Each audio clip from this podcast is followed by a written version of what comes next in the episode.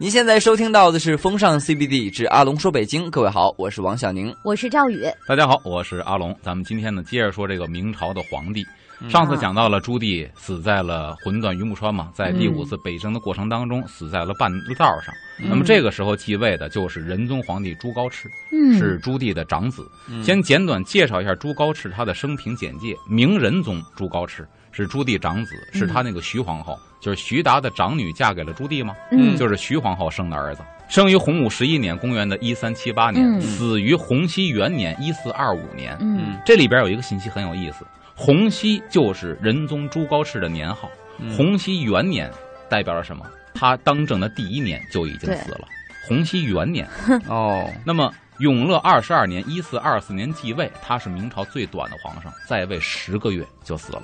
天哪，最命短的皇上，但是他是明朝皇帝当中也是一个很有力的转折啊，很有意思。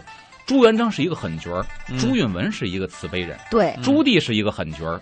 朱高炽又是一个哦，他又是一个。如果没有他这十个月的当政，可能明朝也没有后续的那么多皇帝。所以别看在位时间短，历史总是这样的。他挽回了很多明朝的出现一定是必然的。啊！哎，咱们说从王世子到皇太子这一路的坎坷。嗯，明朝的洪武十一年七月二十三号，当时朱高炽生于中都的凤阳，两京一都嘛，南京、开封两京一都是凤阳。那么这一年。朱元璋开始给儿子们封这个藩王，嗯，也就是说呢，他的亲儿子要到各个地方去当王爷了，嗯。朱高炽呢，他的大爷，北京话的大爷就是他爸爸的哥哥，嗯，秦王晋王当时已经就藩了，嗯，他的父亲就是后来的燕王朱棣，这个时候还在凤阳城待命哦。那么凤阳呢？为什么在这个地方待命？是他们皇室祖先陵寝所在地。每一个儿子该去就藩的时候，都要先去家庙，去祖庙跟这个祖宗辞别一番，您才能到您的封地。那么朱高炽呢，出生两年之后，他的父亲朱棣才去现在的北京，当时的北平就藩，嗯，也就是燕王。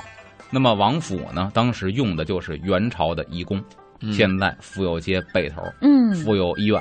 嗯，那块地方是当时元朝的遗宫，也是当时的燕王府。朱棣住在这个地方，也就是说，他当燕王的时候，当时没有现在的北京城，嗯，还是元大都的遗址。嗯，那么当时咱都知道这个朱棣燕王扫北的故事，贯同跟乃儿不花是敌军，对吧？对，我这边是贯同，俩人呢是至交，其实用的是一种什么呢？打感情牌。把对方呢连哄带骗，再要挟，把对方拿下了啊！不但拿下了，对方还领着自己大军呢投靠了明朝。嗯，但这一下给明朝北边瓦解了相当一大部分的敌对势力。是，所以燕王扫北这事儿啊，惊动了当时整个大明朝，在史书上也是浓墨重彩的一笔，立功了。朱元璋也夸他这儿子了不得，没有燕王扫北，我这大明朝也够麻烦的。嗯，这个事情之后，朱棣他的名声大振。那么朱棣名声大振之后，他的长子朱高炽，理所应当的就是继世之君呢。嗯，可能搁别人，就骄横起来了。你看我爸爸立功了，我爷爷夸我爸了，我是长子，以后我是国君，对我得沾我爸光。但是这个时候，朱高炽表现的还是非常谦逊仁厚。嗯，就他并没有因为自己父亲的胜利而冲昏了自己的头脑。嗯，就说明这个人思路是比较清晰的。嗯，这个人也是非常的仁厚的这么一个人。因为明代制度就是立长不这个立长不立贤，嗯，除非长子死了，嗯，如果长子在，二儿子三儿子再聪明，可能都白搭，嗯，因为辈分在这儿，他是大哥，生不逢时啊，啊，嗯，那么朱高炽呢，作为这个王位的继承人，嗯，以后也可能是皇位继承人。在这个洪武的二十八年（一三九五年），被封为了燕世子，啊，燕王的世子。世子跟儿子就不一样了，嗯，就像太子跟皇子是不一样的。嗯，太子是皇位继承人，皇子只是皇上的儿子。嗯，世子是世袭你的这个藩王，对，这个王位的。你爸死了，你是这个官这才叫世子。嗯，其他的只能是儿子，有继承权啊。没错，嗯。所以呢，这里边有几个表现了朱高炽非常仁厚的小故事。嗯，第一个故事呢，就是说太祖朱元璋。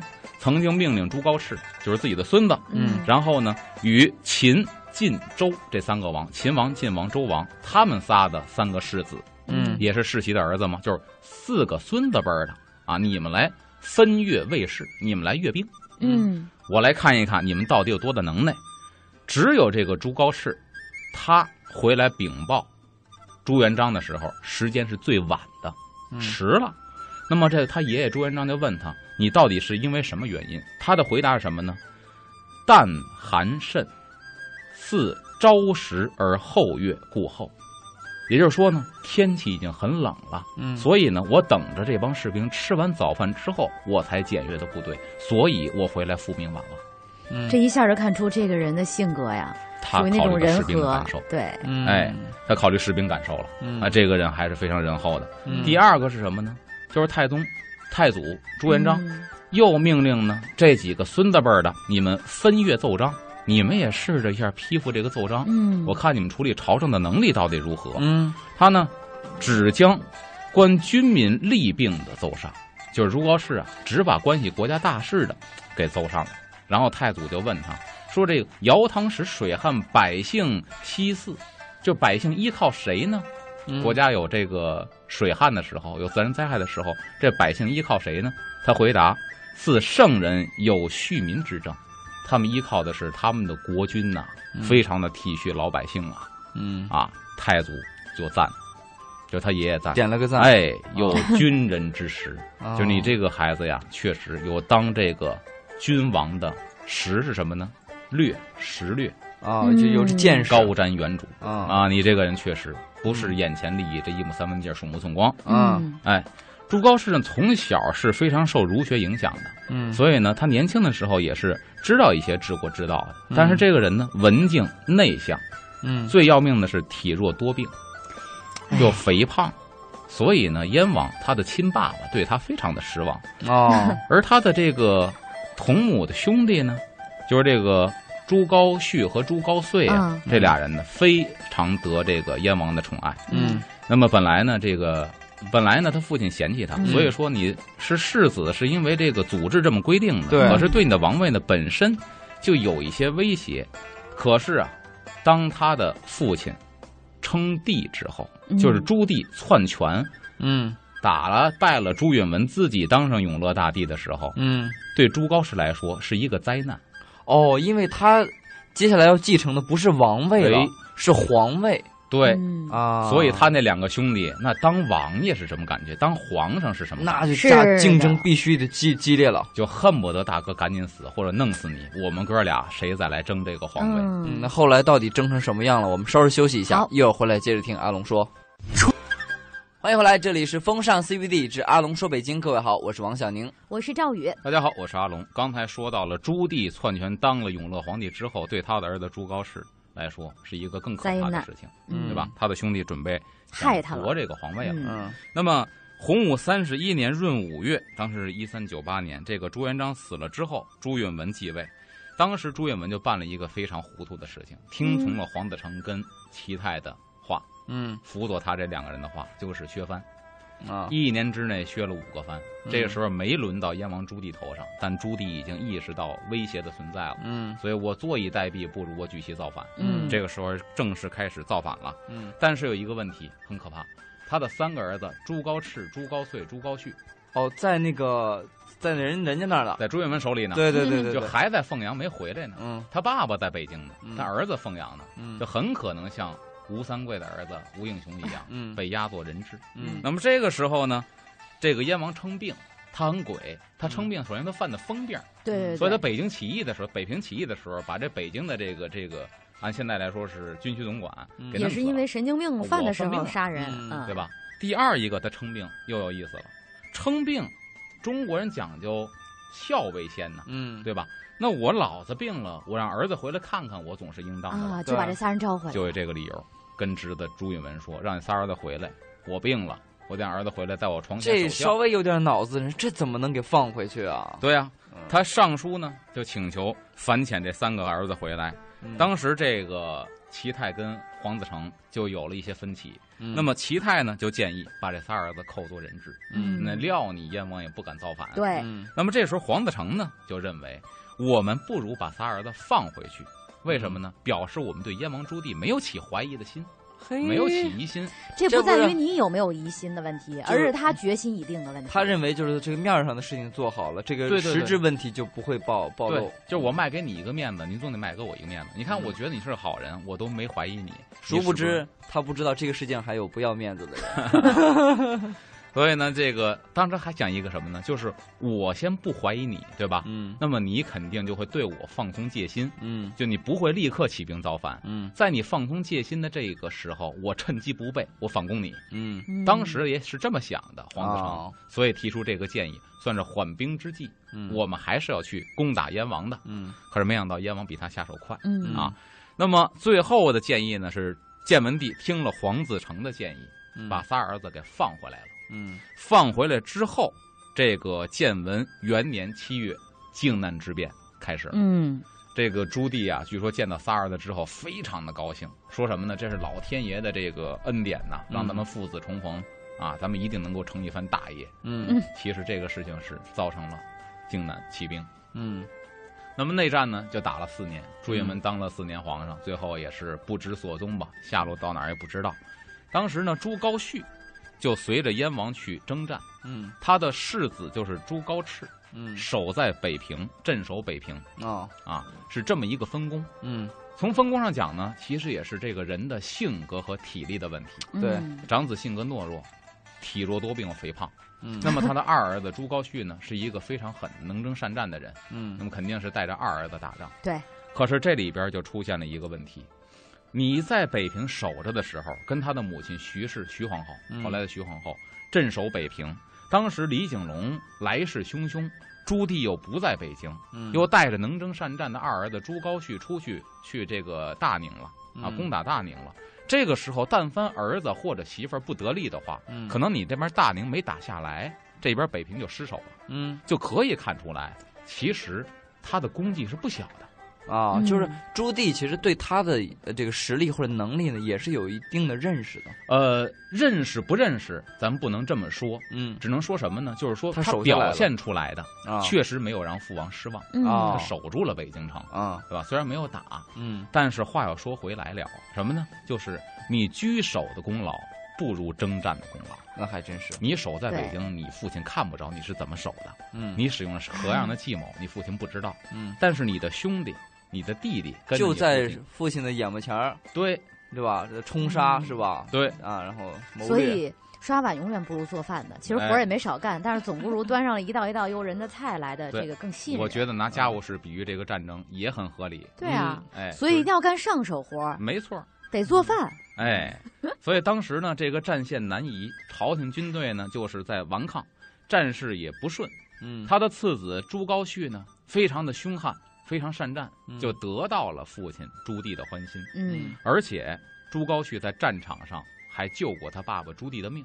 哦人家战场上那种局面，儿子救过父亲的命，所以燕王给了朱高煦他这个儿子一个很高的评价，就嗯俩字儿“类己”。类是类似的类，嗯。己是自己的己。哦，小子，明白了我脑我脑子上脑补出来一个特别不合适的词儿，什么呀救命恩人，你想特别不合适。这个词汇“类己”这俩字儿，像我，那这个事情嗯，说白了，它是一个 那我就是累死己。不是，我是觉得这是最高评价了，它的暗含的意思是什么？就是说你可以和我一样，哎，那他爸爸是什么？是皇帝啊，可能是未来之君，啊对，对吧？正在打仗的嘛，嗯，类己。所以这个暗号给的非常的好。然后让他的这个二儿子呢，就加倍的努力表现。对对哎呀，嗯所以你看，那么，所以这个时候他父亲到底是不是想把皇位传给二儿子？嗯，不见得，或者没有定下来。但是有这想法了，啊，有这个想法。我觉得啊，就当爹的，如果有好几个儿子，这个当爹的有权利的话呢，他怎么去处理这几个儿子关系，这也是门艺术。所以说我们应该珍惜现在独生子女，要不然往营里头混的不如现在。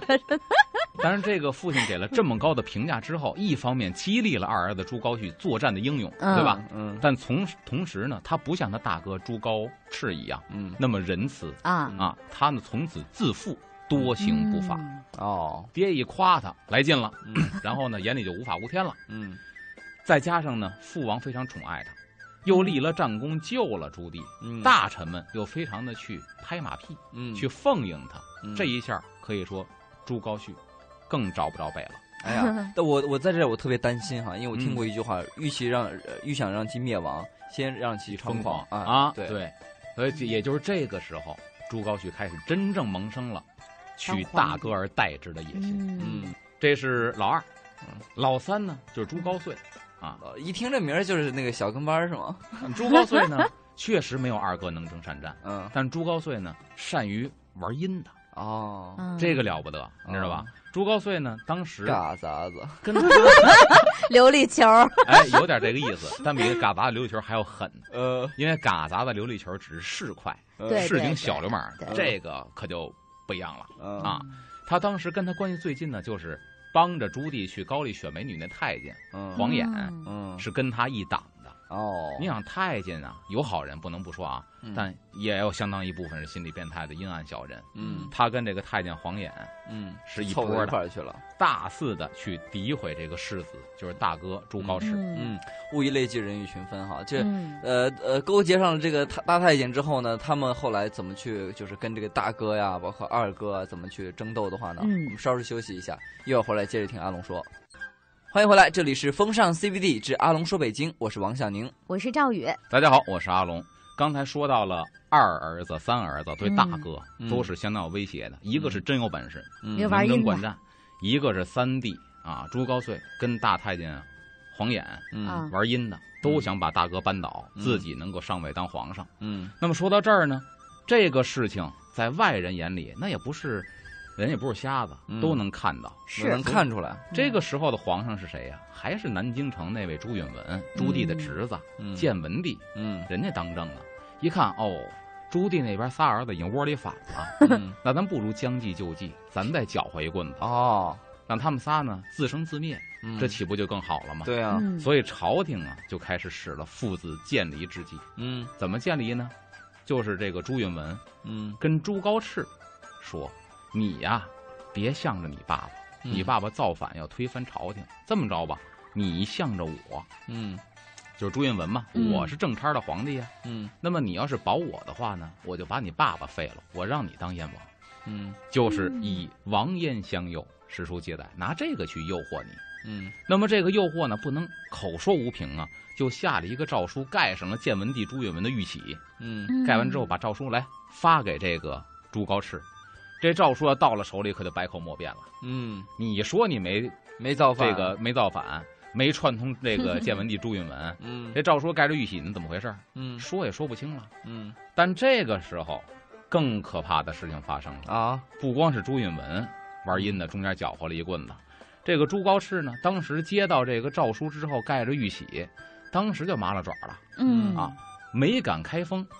人家来使就说了什么什么意思，您可以看看，都没敢把这打开，直接送，直接派人呢持送燕王军中，聪明快马加鞭，聪明，嗯日夜不停的，赶紧给送到北京，把这搁我爸手里头，让我爸拆开看，我都不带看的，他怎么能这么聪明？是他自己就这么决定的吗？他自己决定的。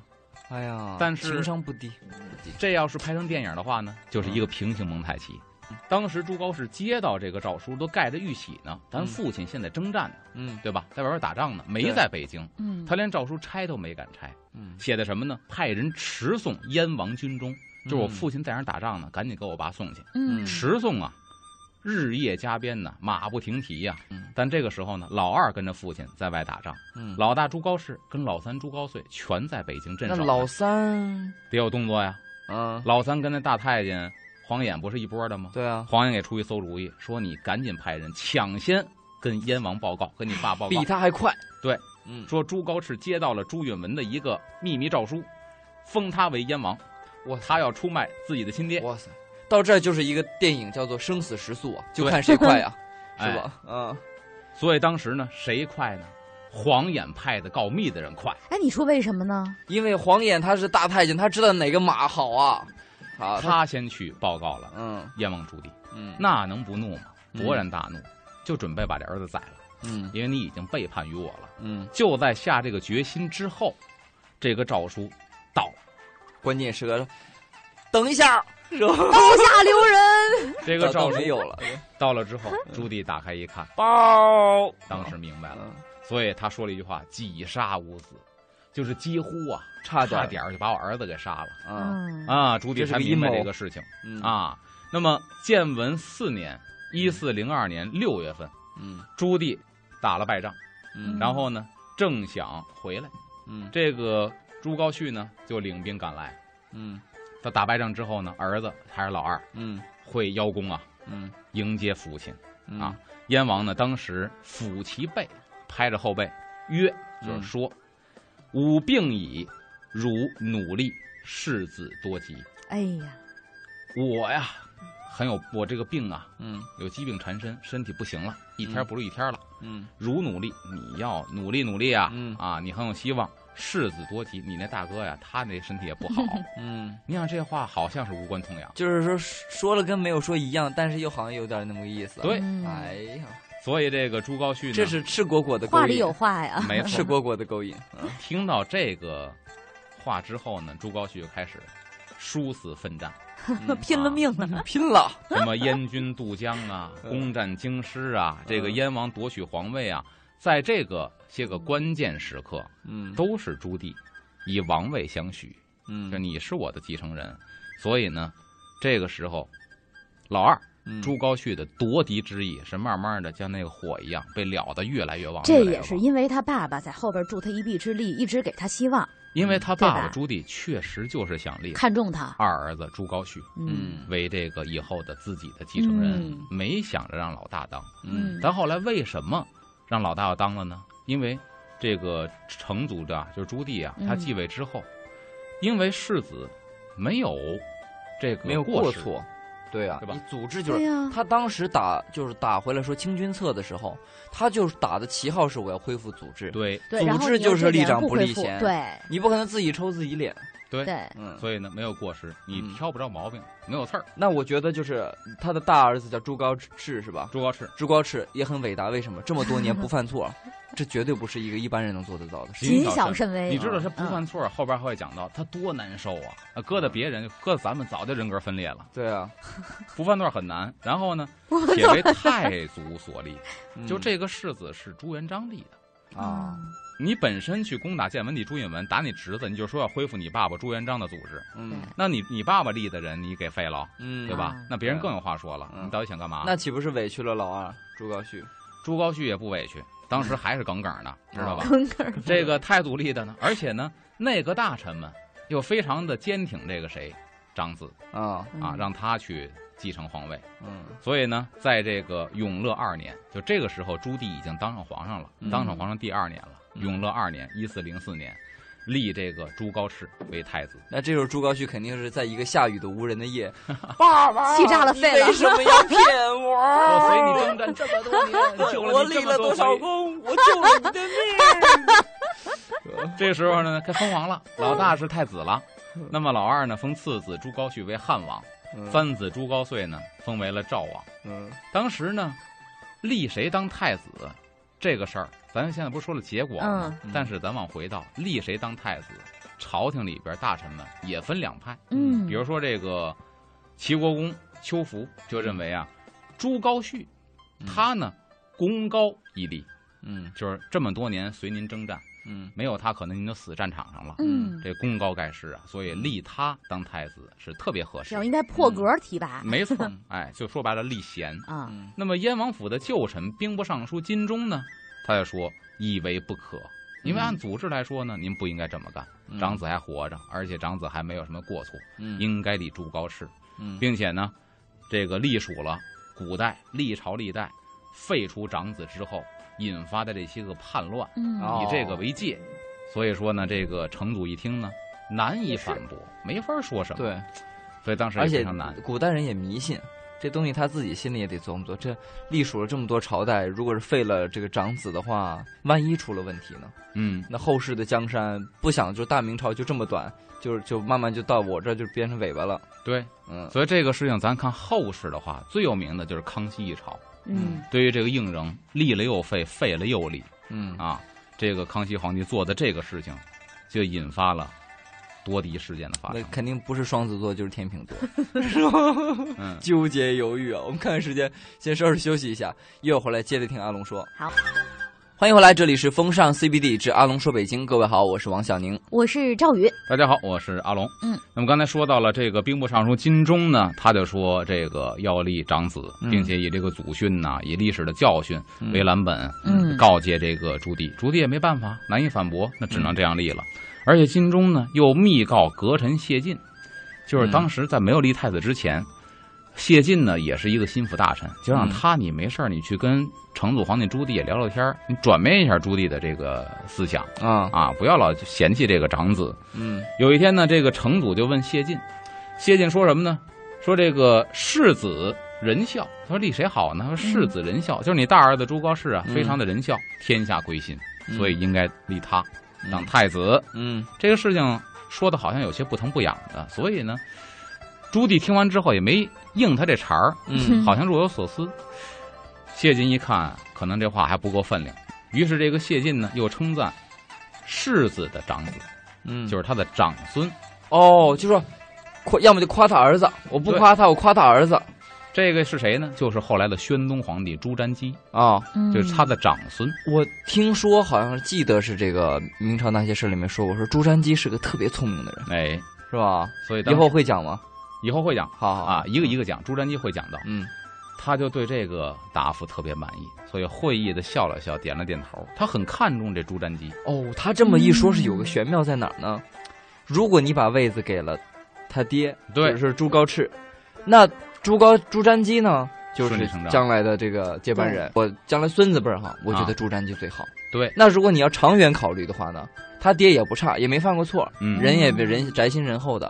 你给他过渡过渡，将来朱瞻基能就是眼光要长远，哎，嗯。哇，这这是大学士就是大学士啊。所以，你看这特别又特别像嗯。康熙朝的雍正。嗯。雍正在圆明园拉着弘历、乾隆皇帝拜见嗯自己的父亲康熙皇帝。嗯。康熙皇帝当时一看，哎，没看上儿子，看上孙子。这我这小孙子不错，哎，以前好像没怎么没见过呢。再一问一答，再加上再一再给爷爷一背书，哎呦，真聪明，这么点小孩儿，得了，这孙子呀，甭在这个这孙子甭在这父亲身边了，嗯。搁爷爷身边养着吧。嗯，等于是乾隆小时候被康熙给带大的，那雍正上位的话，那是不是得感谢他儿子？必须得感谢真的。嗯，高宗皇帝。我觉得这，样，只要是爸爸这一代没有过错，其实就可以用这种长远眼光，嗯，对吧？嗯除非说那没办法，他爸爸有大错，没法立他。嗯，嗯，所以这个也后世还是有有这个有史可循的，嗯，这很像后世的康熙跟乾隆。嗯啊这朱高炽占了便宜了。对，然后成祖呢，当时还有一个事情，就是朱棣曾经命各位大臣嗯提这么一个虎标图，啊。虎标图啊，虎就是老虎，嗯。标呢就是小老虎，嗯。虎标图，大老虎带着小老虎，有这么一图，说给这个图题诗吧。嗯，这谢晋提到什么呢？他写到说，虎为百兽尊，嗯。老虎是百兽之王嘛，嗯。谁敢触其怒，谁都不敢招他。嗯。其实拿这虎就去比喻朱棣，嗯。明成祖朱棣，唯有父子情，一步一回顾。因为画里边是大老虎带着小老虎，回过头看，这小老虎别走丢了。嗯唯有父子情，一步一回顾，走一步看一眼，别走丢了。嗯，这一下就捅到朱棣的心窝子了嗯啊！说确实啊，虎毒不食子嘛，嗯是就一下把他的心，当时有些微微的感化了嗯。啊。当时也是，呃，这句话呢，就是说到了他心底最柔软的那个部分。嗯，就把这个世子立为太子，等于呃朱高炽就是很顺利的上位了。这个时候，嗯但是呢，太子虽然立了，可是成祖皇帝朱棣呀，后来又有些反复。哦，有的时候呢，就是还想要不要换一换，因嗯，为我还在位，我没死呢。哎，人老了就老糊涂啊，老犹豫。哎，他老反复。这个时候呢，他的二弟就是朱高煦，就在这觊觎皇位，嗯，觊觎太子的这个位子，还没死心呢呃。没有死心。不可能。所以太子这个时候，别看被立为太子了，依然是身陷身陷这个险境。嗯啊，在永乐七年，公元的一四零九年以后呢，这个成祖因为北征啊、迁都啊，经常留在北京，所以呢，命这个太子在南京监国。